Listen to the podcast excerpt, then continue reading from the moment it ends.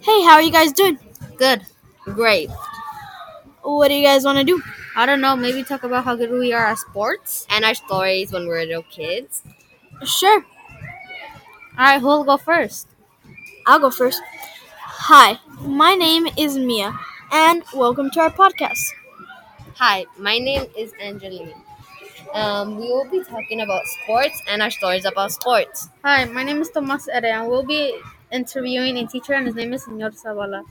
We will also be interviewing our family members. We'll be interviewing our parents, brother, and sisters. Me and my group are going to be talking about where we got all of these ideas. I got the information on Yahoo Sports, and it's a great way to uh, find lots of things about sports. The other research that I found was Fox Sports. The other research that I found was ESPN Sports. I will be interviewing my dad in a few days. Uh, We'll also be asking some questions that they will be answering. Mr. Zavala is a big Clipper fan and loves basketball. Hi, welcome to our podcast, and we're going to be interviewing Senor Zavala. Hello, everyone. So, um, the first, um, introduce yourself. Sure. Uh, my name is Senor Zavala. I teach third grade at Ladera Palma. And um, Angeline and Mia and Thomas had a sister who was also in my class, and I'm glad to see all three of you here. Um, uh, well, also, do you like playing sports? I actually really, really like playing sports. Um, sports is a big part of my life. I grew up playing sports with friends, with family. I play sports with uh, my students here at school during recess or after school.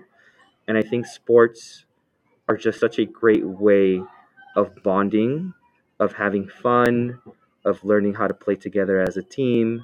And so, sports, I think, are great not only for young kids and growing kids like all three of you, but for adults as well. Um, do you have any childhood memories of playing sports? You know, I, I do. I remember um, my dad and I would play basketball when I was very young, maybe five or six.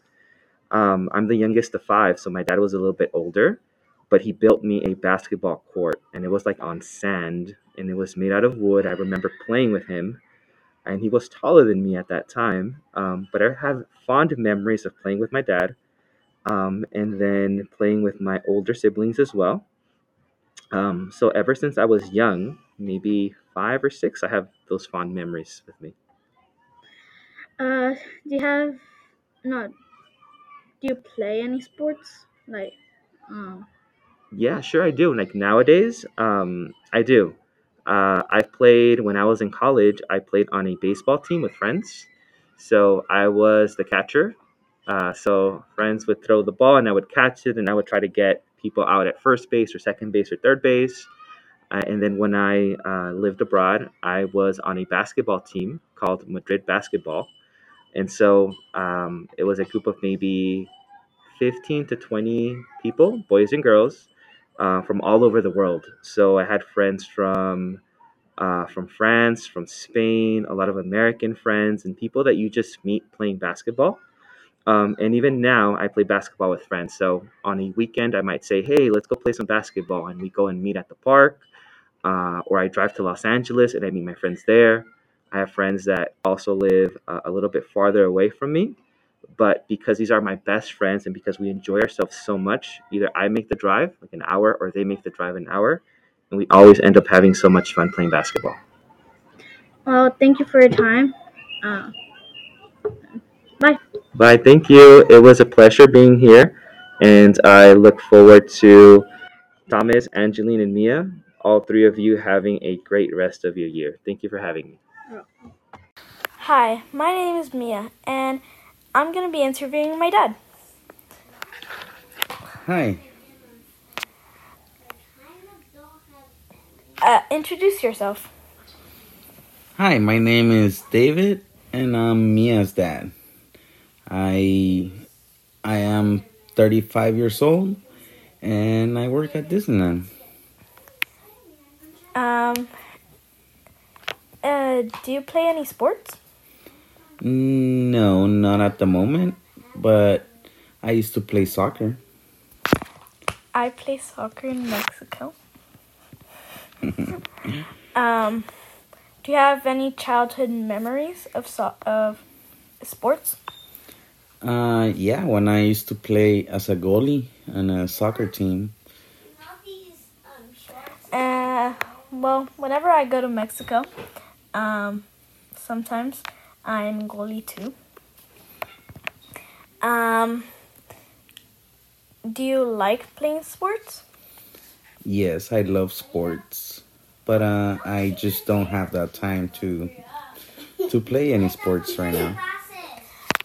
Me kinda, cause I play it in ACES, I play it in PE. Yeah. Nice. Well, thank you for your time. You're welcome. Good evening, folks. This is Tomas Ere coming to you live from Ladera Palma Elementary School. Today I'll be interviewing my dad. Dad, can we get started by getting your name? Hello there. My name is uh, Jose Oscar Rodriguez Gutierrez. At what age did you first play sports? I believe I was right around the age of uh, five, uh, seven years old. Where was the first time you played sports? Uh, the first time I played sports was here in uh, California in the school uh, La Lomas Elementary School. What's your favorite sport to play? Uh, my favorite sport to play back then was American uh, football. If you would be able to become a famous sport player, what sport would it be? Uh, if I could be a famous uh, sport player, um, I would uh, like to be uh, play for the uh, the NFL. Uh, that's for the American football, and I would like to play for the Pittsburgh Steelers. Do you still like playing sports? Um, at this old age, I can still see sports. I still like to watch sports. I still like to uh, maybe encourage people that play sports. But at this point, I don't. I mean, maybe, maybe I can still throw a ball. Maybe I can still kick a ball. But I don't think I can still uh, fulfill the task of playing a sport anymore. This is Tomas Ere with Ladera Palma Sport News signing out.